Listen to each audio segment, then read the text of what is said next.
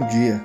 A devocional dessa terça-feira, dia 29 de junho, está no livro de Deuteronômio, capítulo 6, versos 10 a 19, que diz assim: O Senhor, o seu Deus, os conduzirá à terra que jurou aos seus antepassados, Abraão, Isaque e Jacó, dar a vocês, terras com grandes e boas cidades, que vocês não construíram com casas cheias de tudo que há de melhor, de coisas que vocês não produziram, com cisternas que vocês não cavaram, com vinhas e oliveiras que vocês não plantaram.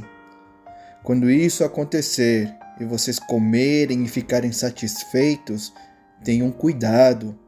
Não esqueça o Senhor que os tirou do Egito, da terra da escravidão. Temam o Senhor, o seu Deus, e só a ele prestem culto e jurem somente pelo seu nome. Não sigam outros deuses, os deuses dos povos ao redor, pois o Senhor, o seu Deus, que está no meio de vocês, é Deus zeloso. A ira do Senhor, o seu Deus, se acenderá contra vocês, e ele os banirá da face da terra. Não ponham à prova o Senhor, o seu Deus, como fizeram em Massá. Obedeçam cuidadosamente aos mandamentos do Senhor, o seu Deus, e aos preceitos e decretos que ele ordenou a vocês. Façam o que é justo e bom perante o Senhor, para que tudo vá bem com vocês e vocês entrem e tomem posse da boa terra que o Senhor prometeu sob juramento aos seus antepassados expulsando todos os seus inimigos de diante de vocês, conforme o Senhor prometeu. Os capítulos 5 e 6 são a recapitulação das leis, dos Dez Mandamentos no capítulo 5 e do maior mandamento, encontrado no capítulo 6. O trecho que se encontra entre os versos 4 e 6 do capítulo 6 é conhecido como sendo o Ouve, ó Israel, que é mais do que um simples mandamento ou um simples lembrete.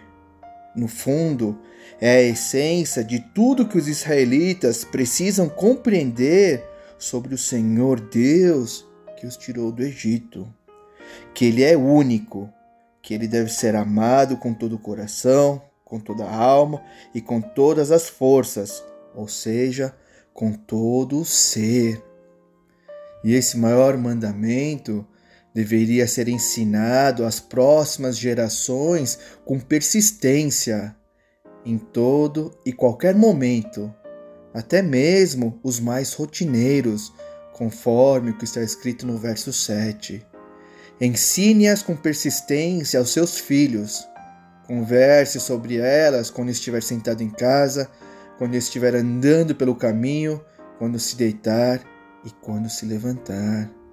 Essa lei ainda deveria sempre estar no coração, na memória e também à vista deles, como está escrito no verso 8. Amarre-as como um sinal nos braços e prenda-as na testa. Escreva-as nos batentes das portas de sua casa e em seus portões. Depois de ensinar ou recapitular os mandamentos desde o capítulo 5, Moisés, no trecho que lemos hoje, exorta o povo a obedecê-la plenamente. Pois o Deus que deve ser amado com todo o ser é o mesmo Deus que prometeu sob juramento, ou seja, fez uma aliança com Abraão, lhe prometendo que os seus descendentes tomariam posse de uma boa terra, expulsando de diante deles todos os seus inimigos, como está escrito no final do verso 18 e no verso 19. Nessa boa terra, os israelitas teriam todo o necessário para viver, e viver muito bem. Grandes e boas cidades, casas, cisternas, azeite e vinho, coisas que eles não produziram, não plantaram e nem construíram, mas lhes foram dados de graça pela graça do Senhor. É o que descreve os versos 10 e 11. O Senhor, o seu Deus, os conduzirá à terra que jurou aos seus antepassados, Abraão, Isaque e Jacó, dar a vocês. Terra com grandes e boas cidades que vocês não construíram, com casas cheias de tudo que há de melhor, de coisas que vocês não produziram, com cisternas que vocês não cavaram, com vinhas e olivais que vocês não plantaram.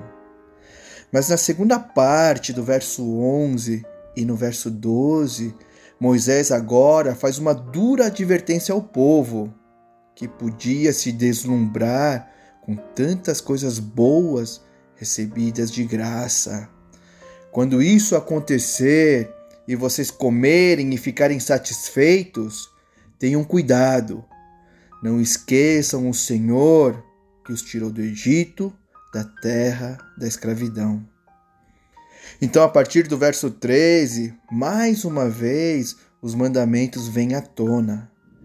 Temam o Senhor, o seu Deus, e só a Ele prestem culto. Podemos dizer que o primeiro e o segundo mandamentos estão sendo contemplados aqui.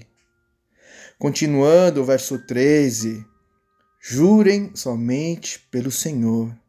O que a princípio parece ir na direção contrária de Tiago, capítulo 5, verso 12, que diz que não devemos jurar nem pelo céu e nem pela terra. Mas aqui a conotação parece ser o cumprimento do terceiro mandamento: não tomarás o nome do Senhor em vão. Os versos 14 e 15 voltam então a se referir ao primeiro e ao segundo mandamento. Não sigam outros deuses, os deuses dos povos ao redor, pois o Senhor, o seu Deus, que está no meio de vocês, é Deus zeloso. A ira do Senhor, o seu Deus, se acenderá contra vocês, e ele os banirá da face da terra. Ou seja, o descumprimento dos mandamentos continuará acarretando um castigo severo e certo. Assim como foi no deserto, assim será na boa terra também. O trecho que lemos hoje continua e diz no verso 16: Não ponham Deus, o seu Deus à prova, como fizeram em Massá. Em Massá, o povo reclamou com Moisés por causa da falta de água, achando que foram tirados do Egito para morrer de sede no deserto. Esse acontecimento está narrado em Êxodo capítulo 17. O verso 18 é a exortação final que resume toda a passagem que lemos hoje.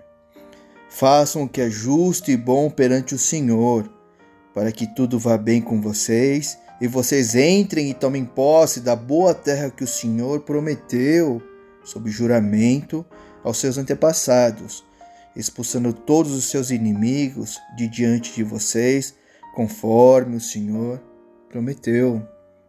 Mas como o povo deveria fazer isso? Ou melhor, como é que o povo faria o que é justo e bom perante o Senhor? É o próprio Senhor que responde no verso 17: Obedeçam cuidadosamente aos mandamentos do Senhor, o seu Deus, e aos preceitos e decretos que ele ordenou a vocês. A pergunta que podemos fazer depois de tudo isso é bem simples. Temos feito o que é justo e bom perante o Senhor? Que na verdade quer dizer, temos obedecido cuidadosamente aos mandamentos, preceitos, decretos do Senhor, ou seja, temos obedecido cuidadosamente a palavra do Senhor?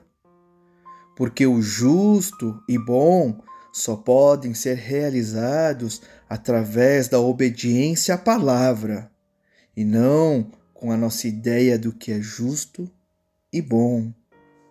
Ou só temos exigido do Senhor o que é justo e bom perante os nossos próprios olhos? Boas e grandes cidades, casas cheias de tudo o que há de melhor, cisternas, vinhas e oliveiras? Que a meditação de hoje nos leve a uma profunda reflexão sobre o quanto realmente temos feito o que é justo e bom perante o nosso Deus. Que o Senhor nos perdoe se nos perdemos no deslumbre das coisas boas que Ele mesmo nos dá. Que o Santo Espírito de Deus nos guie e nos inspire a cumprirmos plenamente a Sua palavra em nosso viver, e assim tudo vá bem conosco. Que Deus os abençoe.